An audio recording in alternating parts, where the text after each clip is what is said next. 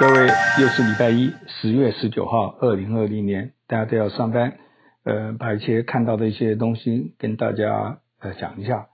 昨天嘛，看了各种政论的节目，当然主要就是美国的选举嘛，我们在美国非常关心的事情。呃，大选还有两个礼拜，那基本上好像是四年前的翻版一样，因为拜登领先了百分之十左右，那四年前希拉里也是的啊，呃，全国的民调。就最后被川普翻盘，所以让这些呃民主党的人大概都是有一种白日梦的要重回的梦吗？那川普是不是可能呢？呃，川普的这个四年以反对他的人就真的觉得不像总统吗？那让支持他的呃就觉得他做了很多事，甚至还有很多呃宗教狂徒。我最我昨天看到说拉斯维加斯有个教堂的牧师说这个上帝给他是呃。不要怕，上帝会给川普带来第二波的机会。我都觉得，在美国变成说这么落后啊，这样子的事情，那当川普当可能赢吗？啊，有人就分析了他怎么样子呢？就是说，第一个呢，川普很多隐性的支持者，尤其是那些没有上过大学的白人，他们大概没有接受到这个民调的采访啊什么的，这种人爆发力很强啊。这个是多不多？就是。呃，很难讲。第二个呢，在今年呢，又一个特别，就是通讯投票呢，像现在已经几千万的投票，而且大部分都是反对川普的这个民主党的这个很明显的落差。那共和党的一招呢，就是说严格的说这些投票有问题，比如说你必须要人签字啦，必须要这个呃信封放对啦，各种各样的奇奇怪怪的事情。就等于说，在那几个摇摆州，因为我们这样讲好了，不要看大的方向了，就看那五四五个州，差个一万两万票。那在差一两万票里面，假如拒绝票大量的没有，而且讲了一点的，有些人他真的不懂嘛，连我们有时候都会犯错，因为一个犯错，你的票就不算啊，这种是很严苛的。可是不管怎么样，法律就是法律，或者是他们立下这个规定，所以在这个情况之下，呃，有一些。可能啊，第三个呢，就是川普赖普赖皮啦，说这个呃选举有舞弊啦，什么就告告告，就跟他这个告就跟那个呃小布希那次不太一样，小布希是因为票数差了一点啊，怎么算的？就是佛罗里达，那当然最后赢了，因为最高法院的保守党的多。那这是川普，假如他能够绕，反正找到某种情形去绕的话，那这个大法官。有六个是保守的，六比三啊，Robert 要转过来也不行，所以有人就是说那种情况都有，那有人现在就开始预防啊，说这位法官假如被任命成功的话，他应该不能够审理这个总统这个选举上的事情，尤其这位总统，因为这位总统用这么短的时间把他给推上法官的，呃，这个倒是有点道理，所以我们这个再怎么样子就是拭目以待了。啊，你支持你的川普，每天这边发一些呃，川普天纵英明，各种各样的说拜登多么腐败，那他这四十七年也没被告啊，也没被起诉啊，啊，这四年这些共和党这这我都我也不想去跟这个聊这个东西，你大家这个年纪都有定见啊，就自己投自己的票就好了。呃，川普昨天到那个 Newport Beach 那边去募募款，他这个是两三个礼拜前嘛，本来要比华利三。结果他生了病啊，感染了新冠病毒，延迟了。那一般的分析就是这么晚的时候啊，呃，实际上不并不是很好的迹象，因为加州是无关轻重嘛，他一定输。输的话，呃，这个可是加州是提款机，加州有钱人很多，而且有钱人是分两级，很多这个很有钱的支持很保守的啊，像这次在 Newport Beach 啊，有一个叫丽丽都的岛，那个岛大概只有几百户人家。里面的每一个人大概都是千万富翁以上啊，那个房子又不得了。那位呃主持的人听说是一个科技新贵，他当初有一个网站啊，卖给了 Facebook，卖了几三亿三十亿还是什么的。他本来是在 Facebook 当一个董事什么的，可是因为他比较保守，他就当就宣称啊，因为 Facebook 是自由派的啊，里面的老板是犹太人，老板太太又是华裔的越南人啊，越越裔的，所以。这个谁晓得呢？反正不管怎么样，他这个出这个出钱出力啊，那个门票很贵啊，差不多两千八百块一张票。你假如要搞一个名称啊什么的，听说一对夫妻要三十万还是十五万，反正都是有钱人嘛。所以去的人也朗朗，每一个人都是有他的理由啊，怎么样？那这个橘子线是很好玩的，它是一直是那个共和党大本营啊，圣地亚哥啊，一路到这个橘子县，就是二零零一六年的时候，首次投给希拉里的超过了川普啊。你你决定不能讲川普没有支持他，还是有这些人。那这经过了四年，理论上川普表现的实在很差，这些人怎么还这样子呢？实际上，我的感觉是说，他们想在国会议员上，呃，夺回一些趋势，因为基本上，呃，民主党的一些很容易攻击嘛，游民啦、市政府啦、各种各样的税收啦，所以他们很积极的想夺回一些东西，不晓得会会成功了。我觉得会有几个，呃，夺回一些，可是不可能全部啊，这就是我们也不是呃看选举那一天。所以这次通讯说什么都很大的关系。讲到美国，就看到中国啦，这世界上两个大国，中国的经济在美国报纸都讲它回春了，这不是他自己吹牛啊，这个外面的各种分析，因为他把这个病毒给抑制了，各种经济活动都如火如荼的展开，它的它的这个经济成长率比去年都要比以前要差了，百分之三四也不得了了啊，每一个季度这各种各样的指数。啊，中国这么大，结果居然在小事上跟台湾这边成这个打架，在培济啊，那个岛那个几万人还是什么样子？呃，中国有个呃，台湾有个办事处，就中华民国啦。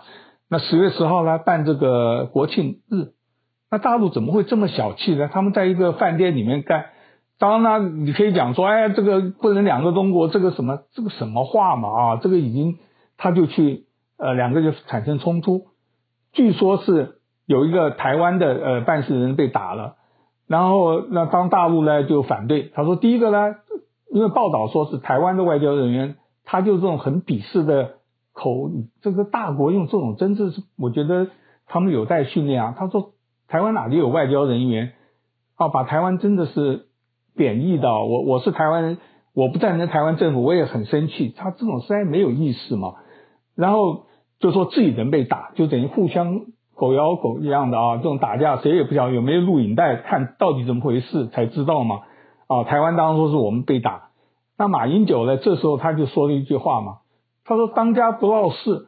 这个是我们台湾自己办的，我们在那边办，人家来闹场，我们当然是不想闹事。那你想想看，这个可能情形吗？我相信你，假设大陆人也应该谴责一下这些外交人员的拙劣的做法啊！当然我们是要真相了。”这是第一个真相，第二个呢，常理判断，这个是应该是中国的挑衅啊。呃，中国这前昨天要讲的就是说，他另外很凶啊，他对美国宣称，你假如要审讯我这些有军事背景的军事人员在美国研究的，因为他们不是都被起诉吗？假设要开庭的话，我就对你们美国公民不利，所有这些拿了美国公民的华裔啊什么的，都是。冷汗直冒啊！当然他可能是找几个白人在大陆的，所以所有的人都是人人自危，在这种大国冲突里面的牺牲品，很不好。那上海发生了一个很不幸的事件，在野生的动物园里面啊，你看那个那个录影啊，很可怕。他们坐了一个铁笼车，然后熊就在外面跑来跑去啊，这个扒在车子上。听说有一个员工是不晓得为什么原因走下去就被。一下子被熊啊，一群熊就把它叭叭叭叭打死了，呃，不晓得是咬死还是，反正他们这个熊爪也是非常厉害。现在大家都道歉啊，要调查原因。这个呃，其实不只是中国啦，世界各国，假如你不注意的，这些野兽都是野兽啊。呃，天灾上看到越南啊下雨啊，有一个山体滑坡，居然有个堡垒呢被这个给冲刷掉了，里面有军人吗？二十多个死掉，哎呀，真的是不可思议啊！这个军人的堡垒应该要很坚固的哈。呃，朋友还讲泰国这个示威的各种阴谋论，我自己是不太喜欢了。不过跟大家提一下，就是实际上泰国这个是年轻世代跟老人世代，泰我们台湾是讲统独啊，美国是讲的这个民主共和这边吵，哎，泰国是呃尊重国王和或这些要国王放弃权利，年轻跟老人听说。儿子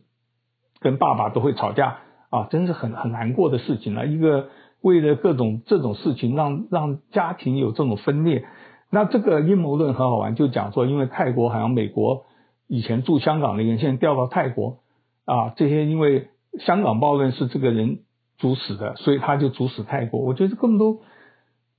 就是我要看我我的直觉是完全鬼扯，尤其是大陆让美国啊这个背黑锅啊，美国有很多事大家不满意嘛，那是不是真有可能性？应该不多，因为这个